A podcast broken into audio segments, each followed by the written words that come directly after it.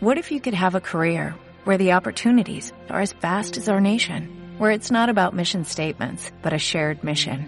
At U.S. Customs and Border Protection, we go beyond to protect more than borders, from ship to shore, air to ground, cities to local communities. CBP agents and officers are keeping people safe. Join U.S. Customs and Border Protection and go beyond for something far greater than yourself. Learn more at cbp.gov/careers.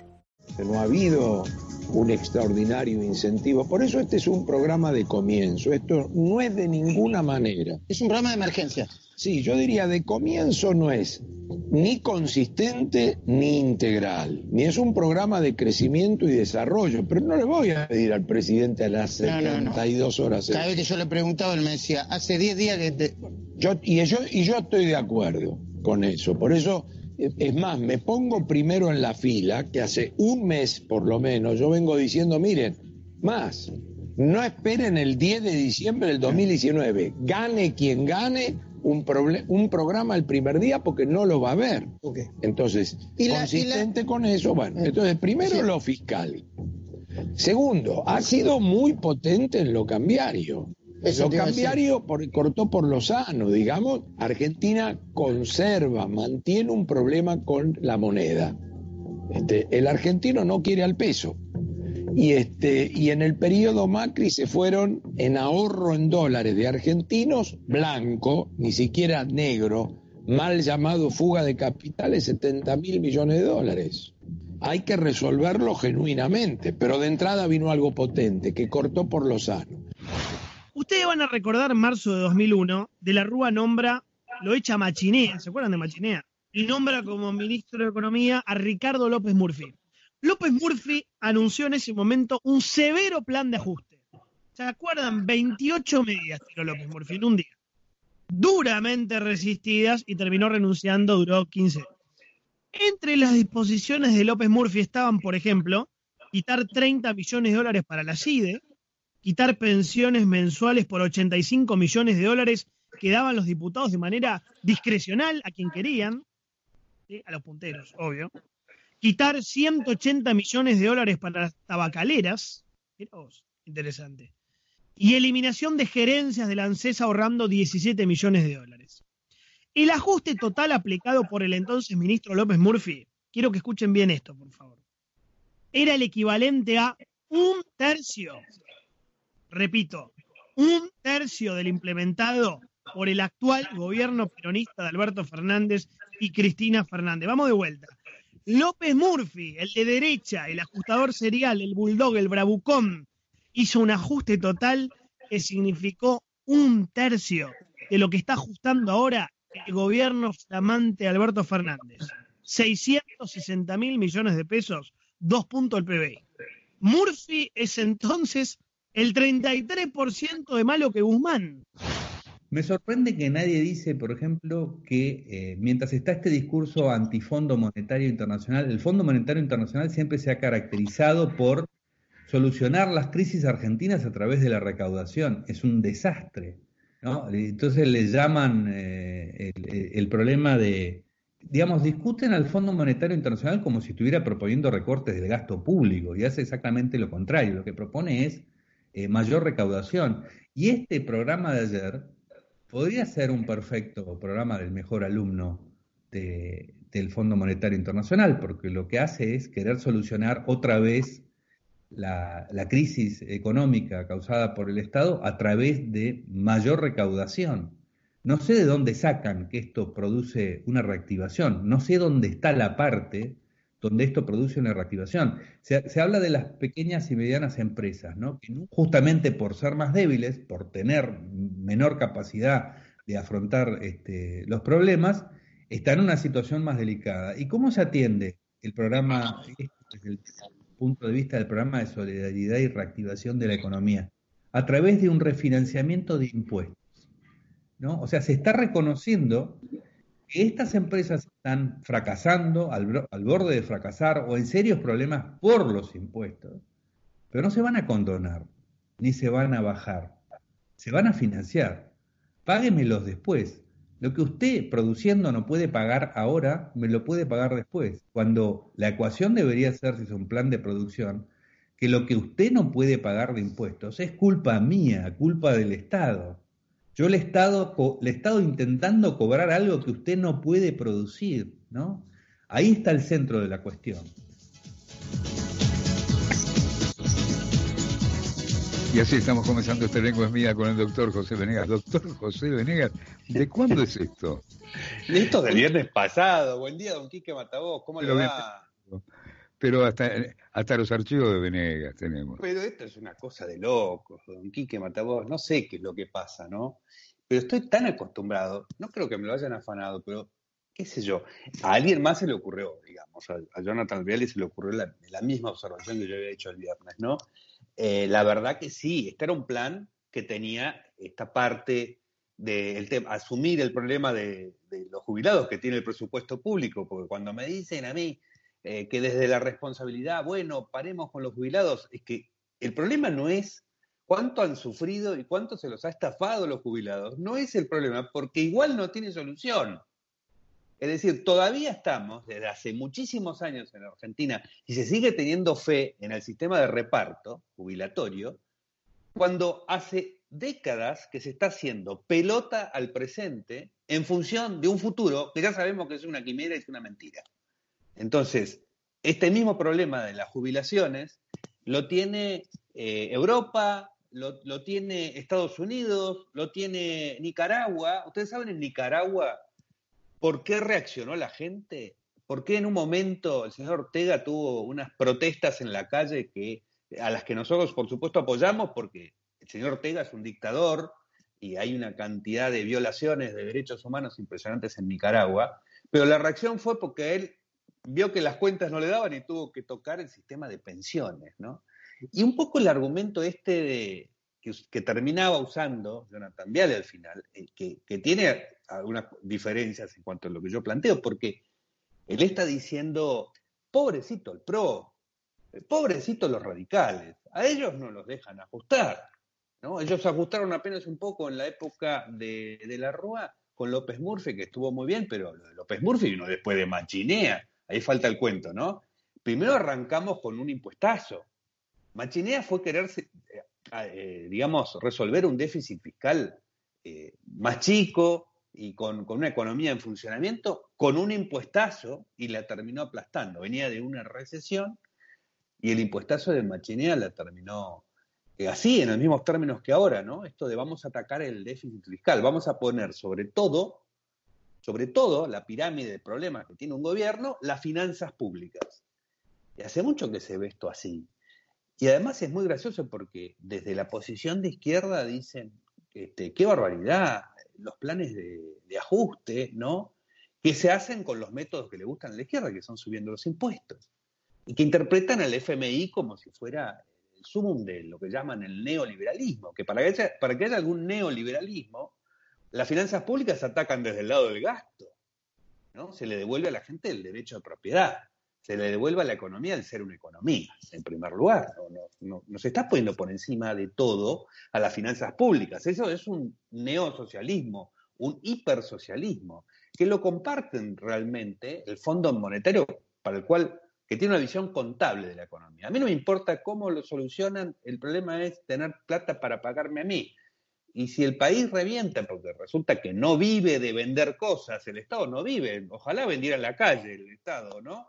No, el Estado vive de quitarle recursos a los que los producen. Así que cuando lo paga de esa manera, lo que hace es reventar a la economía. Y cuando revienta la economía, y ahí pierden todo, jubilados, no jubilados, los que trabajan, los que no trabajan, todo el mundo pierde. Inclusive pierden los, los empleados estatales, pero la verdad es que los que están en general más a salvo de todo. Pero lo de Jonathan Miel era un poco así, ¿no? Qué contradictorio, porque esto parece un plan hecho por el FMI, eh, pero ¿por qué no los dejaron? ¿Por qué a unos les protestan y a otros no? Yo sumaría lo que dice Jonathan Viale otra contradicción, que es quejarse de que Alberto Fernández no le dejan hacer el ajuste y no, haberlo, no haber intentado resolver el problema de las finanzas públicas de entrada y haber empezado con esto de Nosotros tenemos que hacer eh, más reparto, igual, ¿no?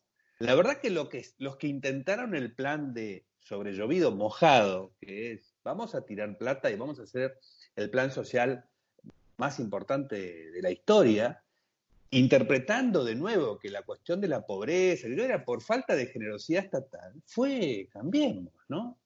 Entonces, y esta contradicción viene ocurriendo desde la década del 40, desde, de la década del 50, de que sacan a Perón, ¿no?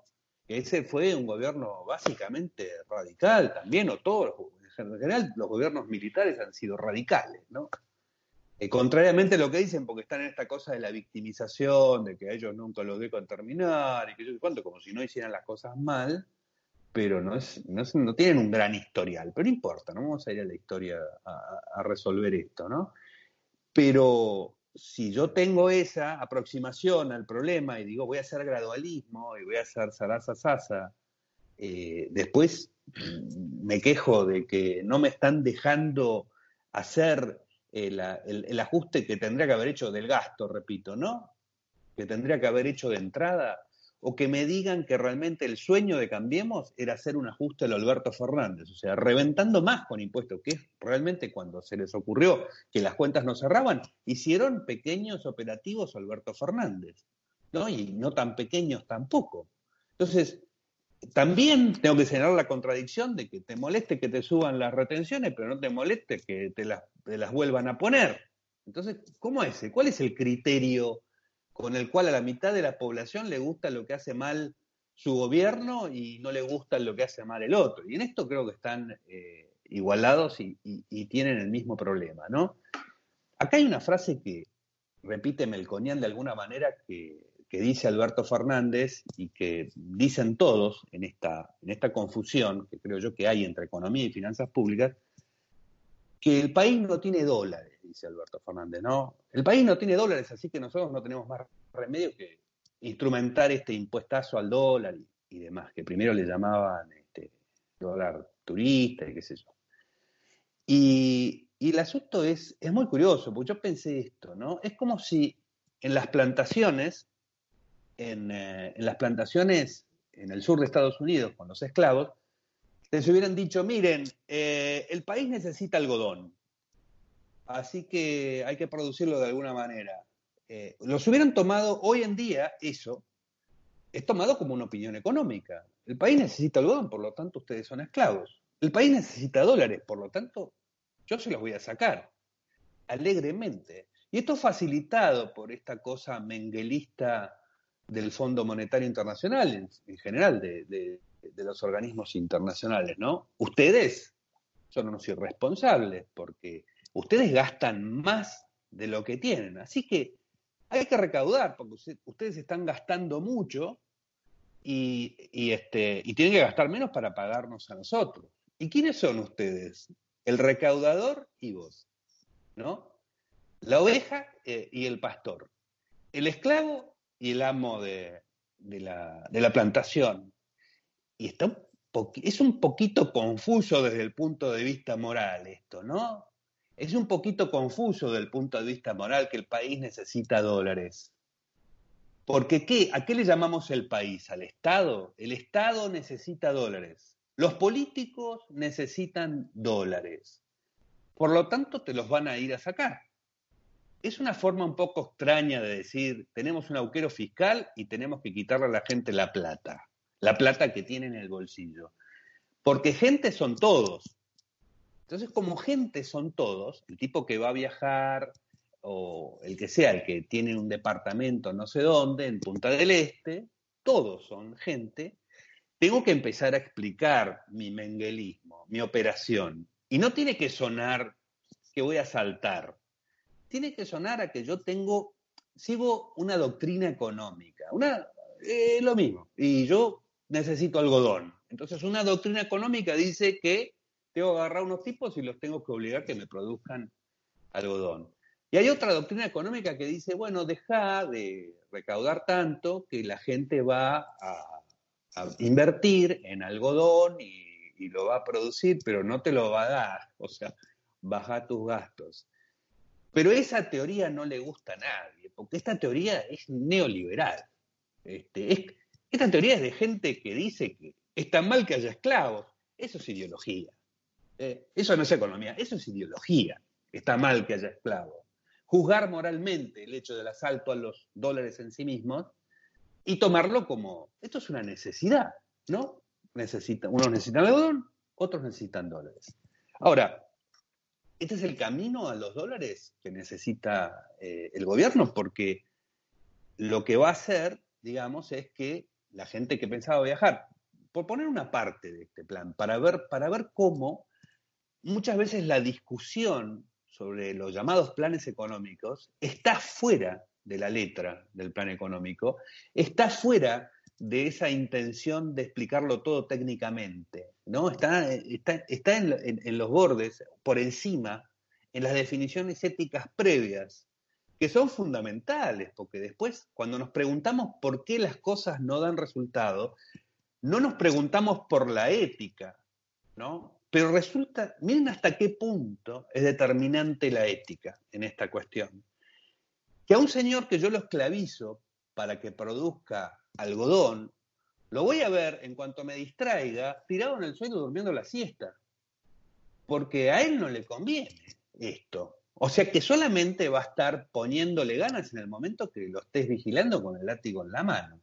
Esto es improductivo, absolutamente improductivo. O sea que cuando yo meto eh, la, violencia y cuando yo soy capaz de salirme de la falsa discusión técnica que me están presentando y, elevarme hacia la cuestión ética, estoy entendiendo realmente la naturaleza económica de este problema, que está ahí. ¿Por qué la Argentina es improductiva? Porque le han dicho toda la vida, lo la han confundido toda la vida, hablando de los intereses del Estado como si fueran los intereses del país, los intereses del sector político como si fueran los intereses del país. Porque cuando yo deje de comprar el departamento en Punta del Este, eh, el Estado no va a tener los dólares, porque esos dólares son míos, no son del gobierno. Me los va a tener que sacar, claro, me los va a tener que sacar, me los va a sacar con pesos a través de eh, el sistema impositivo, de la inflación y demás, ¿no?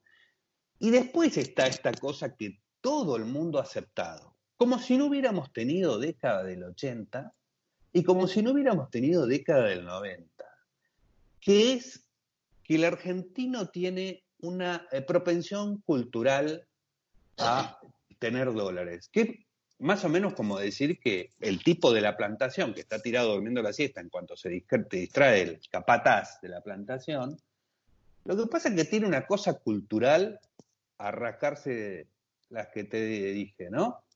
Eh, no, no, no tiene ninguna cosa cultural, eh, que no es un imbécil. Punto. Es todo lo contrario lo que se está suponiendo cuando se lo hace esclavo. Se comporta del modo en que en el marco ético le dice que le conviene comportarse. Es así de fácil. ¿Y por qué es improductivo el país? ¿Y por qué la gente se va? ¿Por qué hay que estar amenazándolos para que vuelvan con su dinero? La Argentina no es que tiene un problema de que hay gente privilegiada, que los que tienen mucho tienen mucho y entonces eh, esta desigualdad hace que la gente gane demasiada plata y si fuera así, ¿por qué hay tanta, plata de los explotadores fuera de Argentina, pudiendo estar en Argentina explotando, como lo define este, la izquierda y el nacionalismo argentino, ¿no? Podrían estar explotando y haciéndose ricos. Es una tierra promisoria para los que están bien, dicen, entonces, ¿por qué la plata no está en la Argentina? Es porque no debe ser así, ¿no? Entonces, hay que decirle, una vez que ya definí la cosa en unos términos bien de Mengele, ¿no? Eh, y digo, acá la Argentina tiene, un, tiene escasez de dólares como si lloviera poco, porque es, lo mismo, ¿no? Como tener sequía, es escasez de dólares como tener sequía. No es algo que dependa de la intención de alguien, del riesgo de alguien, ¿no? De, de, de generarlos, de exportar algo, sino que es un problema que tiene como, como la sequía o como, como, la inundación, podría ser cualquier cosa, porque si yo no lo defino así, tengo que decir que, eh, digamos, hay un gasto de dólares en el Estado a través de, del crédito, de esta manera tiene una influencia sobre, sobre también el mercado, y que lo que se necesita es más exportación. Tiene que haber más exportación, entre otras cosas, para que el Estado pueda recaudar y pagar la deuda que tiene, inútil, porque a nadie le ha servido de nada, más que al sector político, y, y, este, y para hacer el supuesto plan keynesiano de la obra pública, ¿se recuerdan? ¿Qué pasó con el plan keynesiano de vamos a hacer una obra pública que va a reactivar la economía? Nada, porque es mentira, ¿no? Eh, pero claro, yo tendría que reconocer que depende del sector exportador, entonces, ¿por qué le pongo, eh, ¿por qué le pongo retenciones?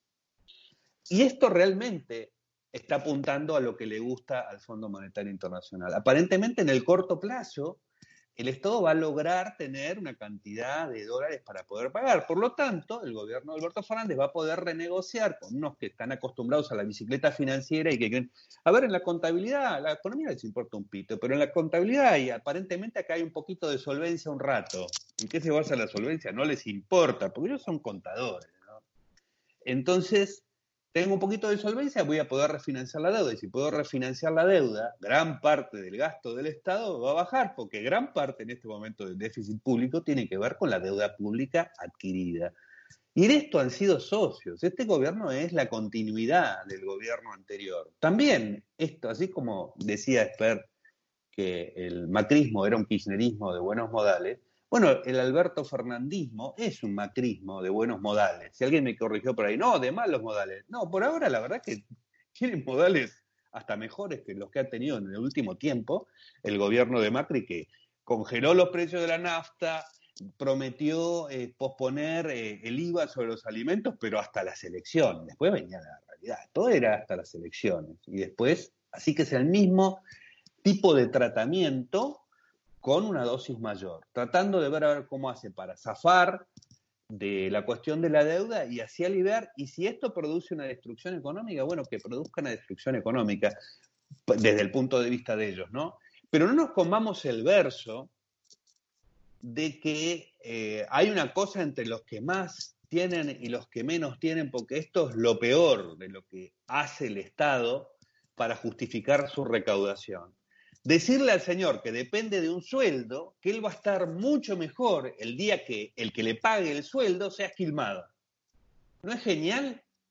Acá hay dos tipos de personas en, en, el mundo productivo. Hay una cantidad de gente que tiene un capital y que tiene capacidad de invertir y de hacer negocios, que lo que quiere es que no le roben. No es lo único que quiere, ¿no? Pero básicamente, si no me van a robar con impuestos, con inflación y con regulaciones, yo más o menos hago negocio. O por lo, por lo menos puedo suponer con mucha razonabilidad que en cuanto menos robo del Estado, menos inflación y menos regulaciones, más interés va a haber en invertir en cosas productivas y, y, no en prestarle al gobierno, que es el único negocio que se puede hacer en la Argentina. Y el otro tipo de personas son los que van a ser contratados por este, ¿no?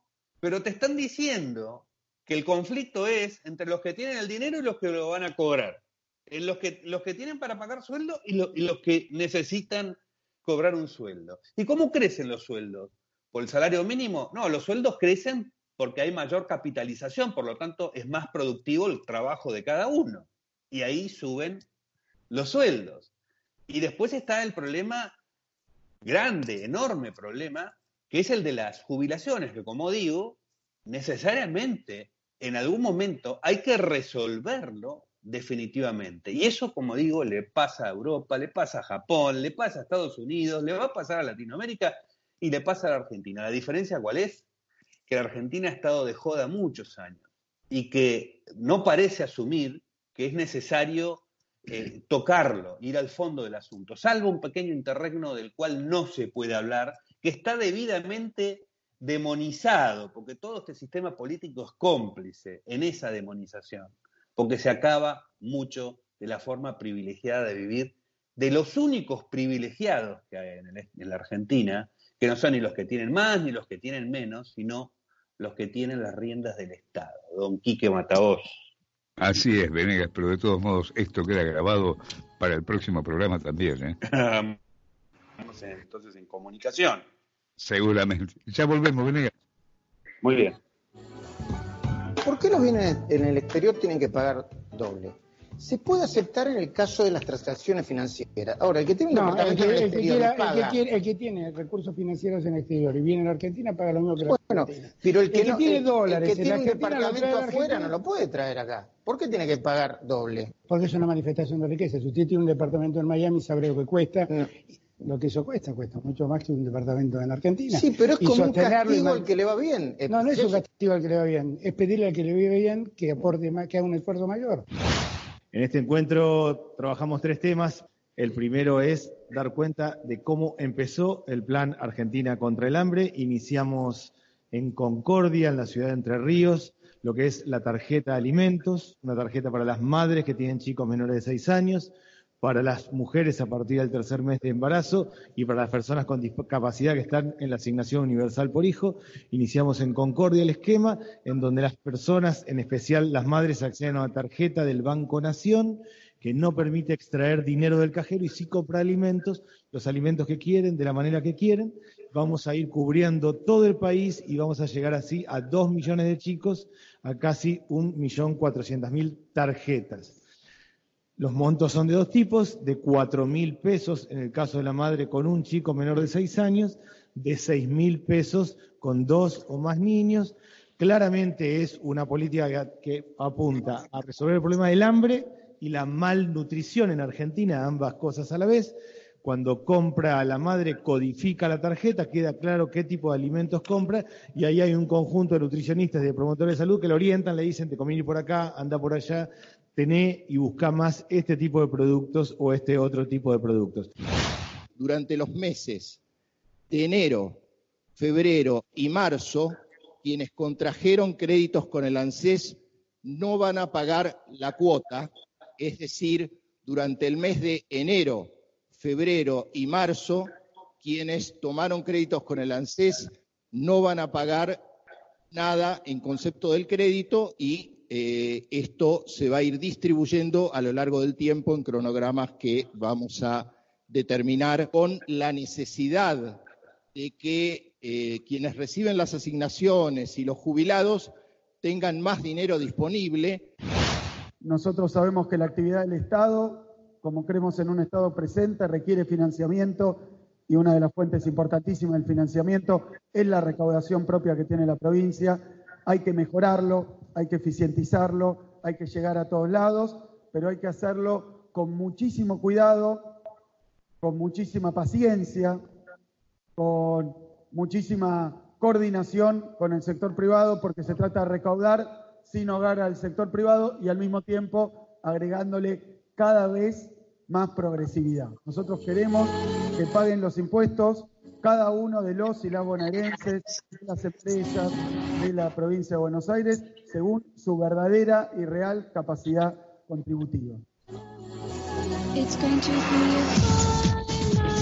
Aquí estamos con 25 grados 3 décimos de temperatura, 31 de máxima para hoy y estamos con el doctor José Venegas. Aquí estamos en esta lengua es mía. Paciencia, Venegas, paciencia. Paciencia, y saliva, porque vienen los impuestos, ¿no? Muy fuerte. Y, y el asunto este de, de Jonathan Vial, están preocupados que a unos los dejan y a otros no los dejan, pero otros no tienen intención. Y yo digo, ¿por qué se pasaron cuatro años? Se pasaron cuatro años viendo a ver si no eh, iban a decir algo de ellos. Entonces no hicieron absolutamente nada. ¿no? Yo diría que el problema lo tienen los que no se animan a hacer nada por los que van a decir desde el otro lado, en vez de cumplir una responsabilidad. Ahora, yo creo que eh, Alberto Fernández es un pequeño maquiavelito, eh, es un vivo, ¿no? Porque si ustedes se fijan en esto del hambre que estaba recién describiendo Arroyo, eh, es un objetivo tan pequeño el tema del hambre y algo que además se puede mostrar, porque si vos decís que el hambre se resuelve repartiendo unas tarjetas con, con unos, este, la cantidad de, de, dinero para comprar algunos alimentos y con unos nutricionistas que le digan las recetas, entonces eso ya, eso ya me, superó, ¿no? Eh, que van a decirle a la gente, no, tenés que ir por acá o ir por allá, tenés que comprar brócoli y cosas que no le van a dar ni pelota, agarran la plata, van a comprar lo que quieran como corresponde, porque el plan del hambre es una chantada completa, porque yo estoy repartiéndole gente a un universo de personas, pero supongo que se enterarán de problemas de desnutrición en los hospitales, por ejemplo. Entonces ahí tienen el caso concreto. Este chico está desnutrido, ¿nos ocupamos? Ah, no, pero eso, es- eso, eso de ir concretamente al caso de desnutrido es un laburo chino. No, acá repartimos unas tarjetas a un universo, esto nos da unos resultados y yo después muestro por televisión. ¿Ven? Estos que han recibido esto, estos no tienen menos hambre porque han recibido esto. ¿Y, y, dónde- y cómo sabemos que ahí está, en esos casos específicos está? No, la- el reparto a un universo es mucho más barato desde el punto de vista este, económico y de organización y además es políticamente mucho más re- redituable. ¿Y qué, qué es lo que se está buscando con esto? Y con el hecho de atrasar la cuota de los pagos de los créditos de los jubilados, tiempo. Está ganando tiempo para llevar adelante eh, esta negociación con eh, el Fondo Monetario Internacional, a ver si se quita gran peso del, del, del problema que tiene en el corto plazo y se patea la cosa para más adelante. Después veremos, otros gobiernos se arreglarán, como ha estado funcionando la Argentina durante muchísimo tiempo. El problema es, claro, el largo plazo y cómo hace eh, para volver a tener una economía. Zafar del corto plazo, del, del vencimiento de la tarjeta, y se puede recurrir a cualquier método, porque el corto plazo más o menos tiene a veces una solución. El problema es el largo. ¿Y qué es la crisis que tiene la Argentina?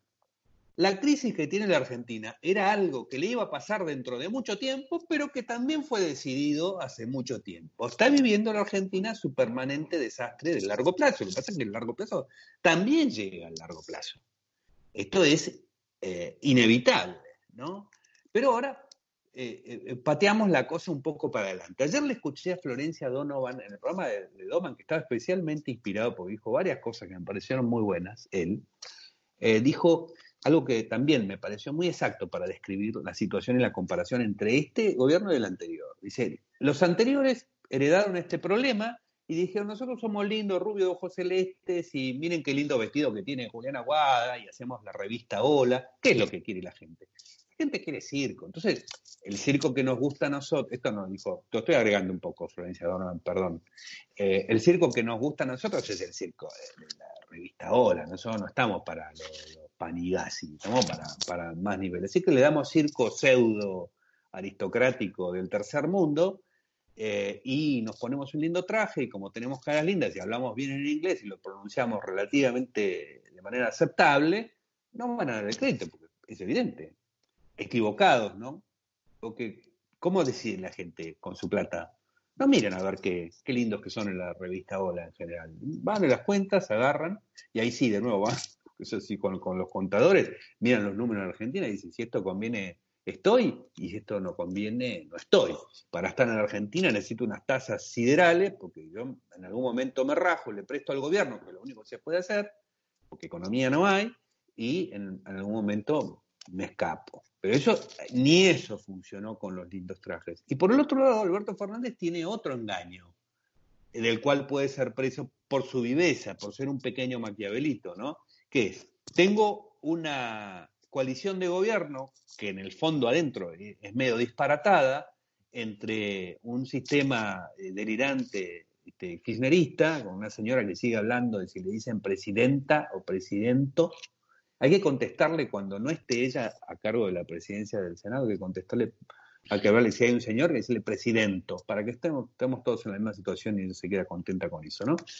Eh, digamos que como tiene esta enorme contradicción formando su gobierno, él está contento con que ya la situación política la ha manejado. Y la verdad es que la ha manejado bien, ¿no? Está haciendo unos equilibrios entre una política exterior que es, eh, por ahora, de definiciones morales que no resisten el menor análisis, pero él está ahí jugando con la política exterior como han jugado todos los gobiernos en función de sus cosas internas, entonces los tiene calmados a los Bonafini, a Bonafini le hace reunir con Evo Morales y dicen cosas, él cree que no hay consecuencias, las hay, pero digamos el corto plazo se los resuelve, ¿no? Y, tiene una, impone a uno de una, de una facción que es eh, nostálgica del Che Guevara, y hay otra facción que está más eh, vinculada con la AAA, qué sé yo, y todos están juntos y revueltos porque digamos que en la cultura del peronismo esto es posible y están contentos haciendo el ajuste para el FMI.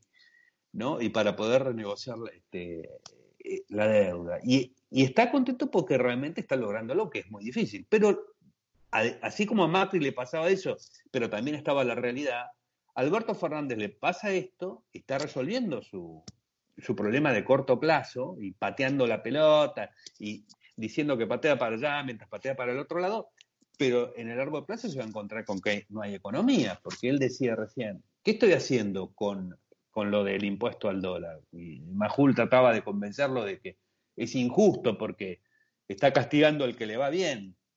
Y él decía, no, no, lo que pasa es que eh, también, de nuevo, cambio las palabras.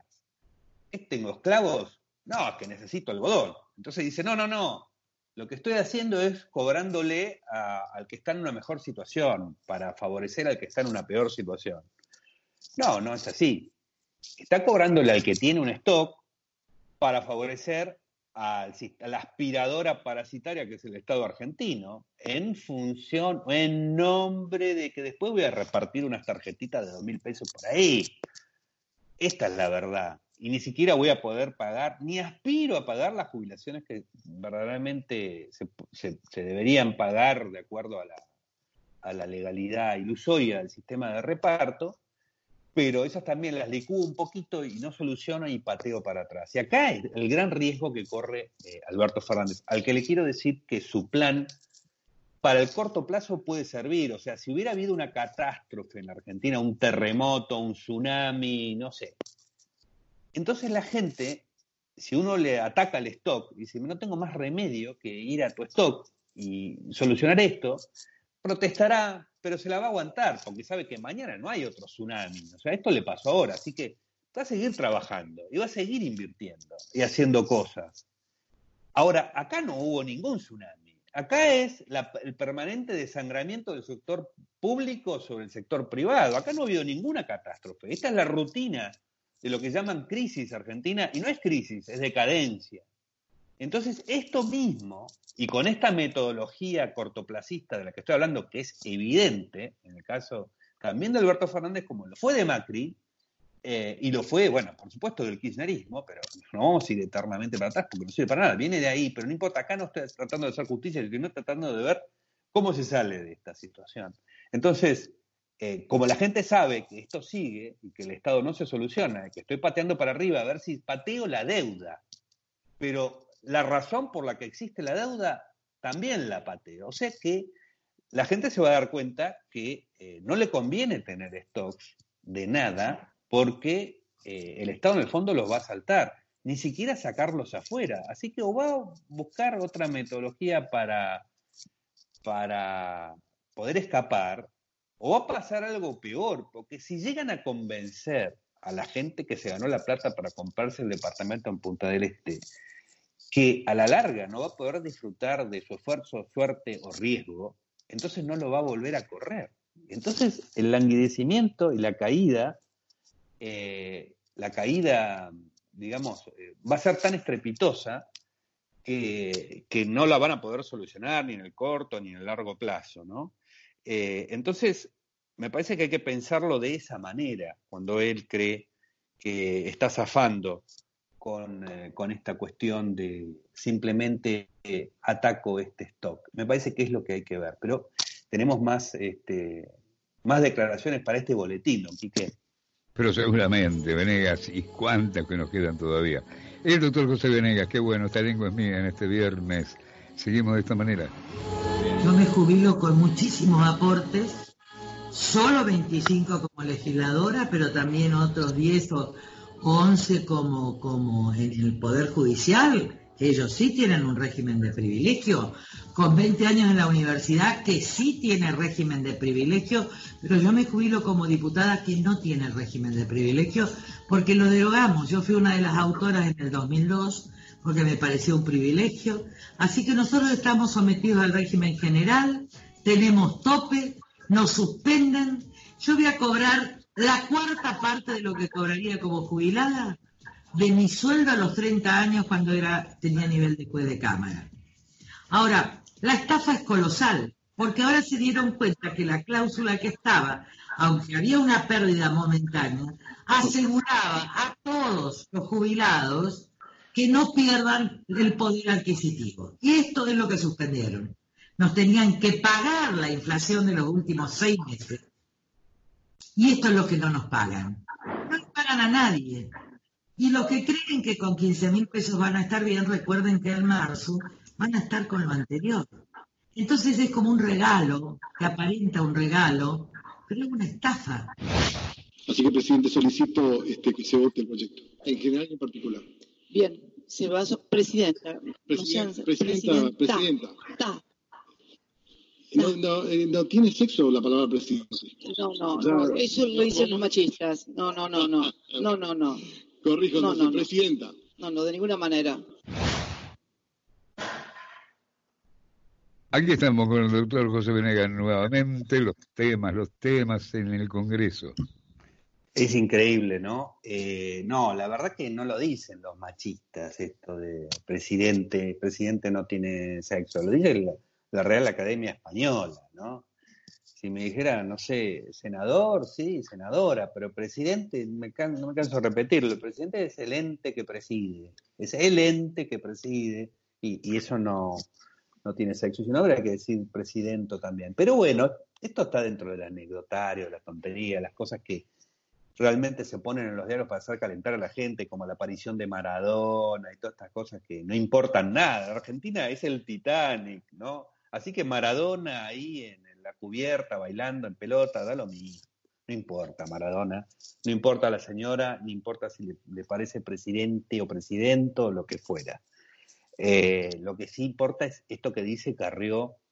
Eh, yo no tengo jubilación de privilegio, pero además dice, eh, era más importante en ese momento, estaban totalmente en contra nuestro, y dijo también Bullrich, ¿no?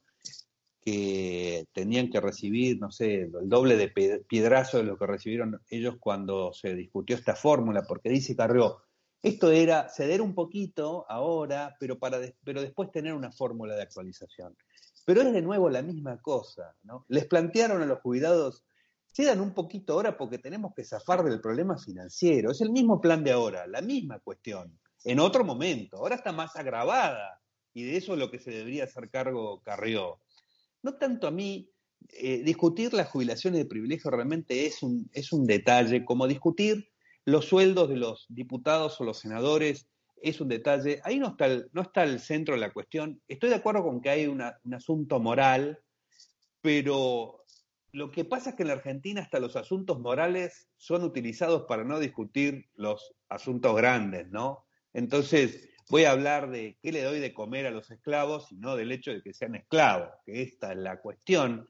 Y en materia de jubilaciones, hay que recordar eh, también volvamos a la década de la que no se puede hablar, ¿no? Porque la verdad que la década de la que no se puede hablar, lo que le falló es la imposibilidad de resolver este problema jubilatorio de este esquema Ponzi, del sistema de reparto, de cambiarlo por uno de capitalización para que la gente pueda ver en sus cuentas este, qué era lo que tenía y para que el Estado no lo use para resolver sus problemas de, corto plazo, que es lo que siempre hace en todos los gobiernos. Y no se pudo hacer en parte porque se quedaba a medias la transformación, pero en parte porque es dificilísimo desde el punto de vista político, económico, qué sé yo, pero nadie lo quiere encarar. En la Argentina ni siquiera lo hablan los economistas, patean la pelota fuera, ¿no? Eh, sobre el tema de...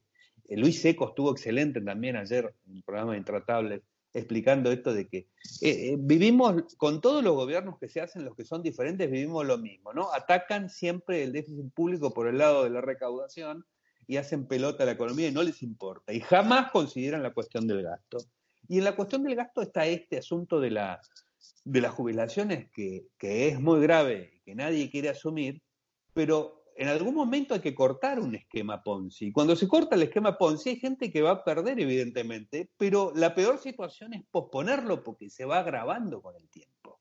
¿no? Se va poniendo cada vez peor. Así que alguien debe decir acá, y va a haber que empezar por ahí, porque la Argentina ha estado de joda y de deuda y qué sé yo, sin resolver esto nunca, Eh, y, y como digo, el largo plazo es ahora. El largo plazo de hace muchos años cuando empezó esto es ahora.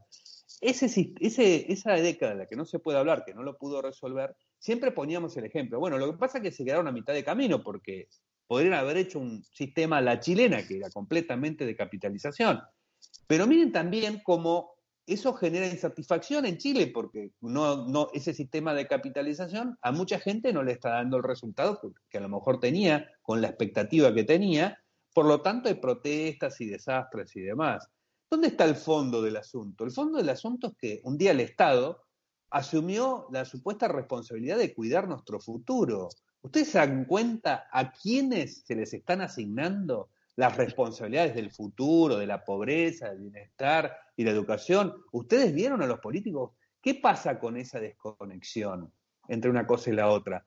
Es, es un fracaso del sistema político que la gente no termine de entender que todos esos beneficios que está pidiendo, lo único que van a hacer va a ser que, de nuevo, les hipotequen el presente en, en función de un futuro mentiroso. ¿Alguien le va a poner fin?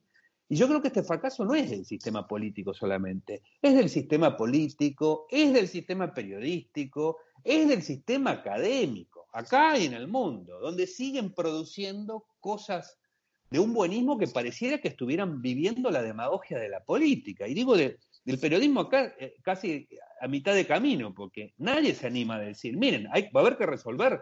En algún momento, los de la generación que están cobrando las jubilaciones van a perder en serio, porque de otro modo el sistema se va a ir poniendo cada vez más grave. Y esto va a tener que ocurrir. No es lo de Alberto Fernández, porque lo de Alberto Fernández se parece mucho a lo que dice Carrió que querían hacer en el 2007, y rogar un pequeño respiro para resolver las finanzas, para zafar de la deuda, para que la joda del Estado argentino este, continúe.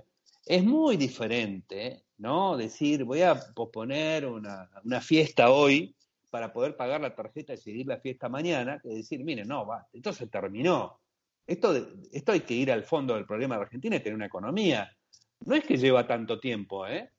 La verdad es que los países se recuperan rápido. Y mi- mi- miram- miremos cómo cambiaron las expectativas sobre la Argentina en dos, tres años, en la década del 90, y cómo inclusive este Alberto Fernández con este plan de corto plazo financiero para el Estado genera una cierta expectativa en, un, en, un, los llamados mercados que son chanterío, porque son unos mercados financieros del Estado, y, y zafa. Bueno, tomemos eso y veamos qué es lo que pasaría si se tomaran las decisiones de fondo que muchos países han tomado. Los países del sudeste asiático siguen siendo exitosos después de que en la década del 80 dijeron se terminó, vamos en serio a cambiar a otro tipo de economía, vamos a tener una economía.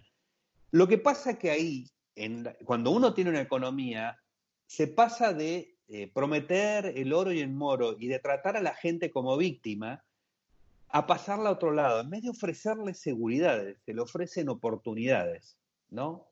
Pero es como pasar de Cuba a la Florida. En Cuba todo es promesa, todo es promesa. El Estado se supone que te va a solucionar absolutamente nada, todo. En la realidad no te soluciona nada. Y se va a Estados Unidos donde las promesas son mínimas, pero las oportunidades son grandes.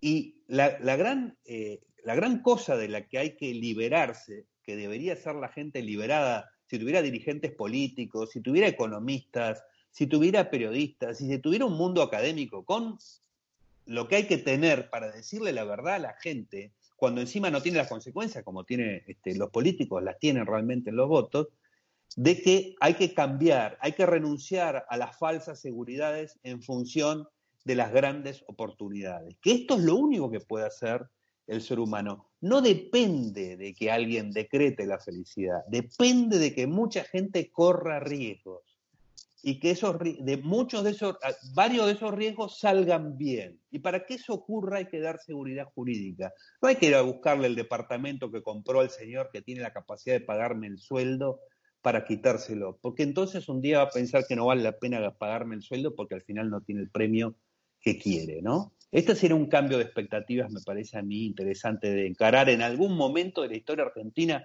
don Quique Matavos. Así es, Venegas. Bueno, de acá, de parte de todo el equipo, lo queremos mucho como siempre. Será hasta el año que viene entonces. Hasta el año que viene, que tengan todos un gran año y quiero agradecerles a todos por, por la ayuda y la colaboración de este año con este programa también. Abrazo grande, doctor. Feliz año. Muchas gracias. Chao, chao. Hasta aquí, entonces, esta lengua es mía. Doctor José Venegas en Radio Cultura 979. Seguimos.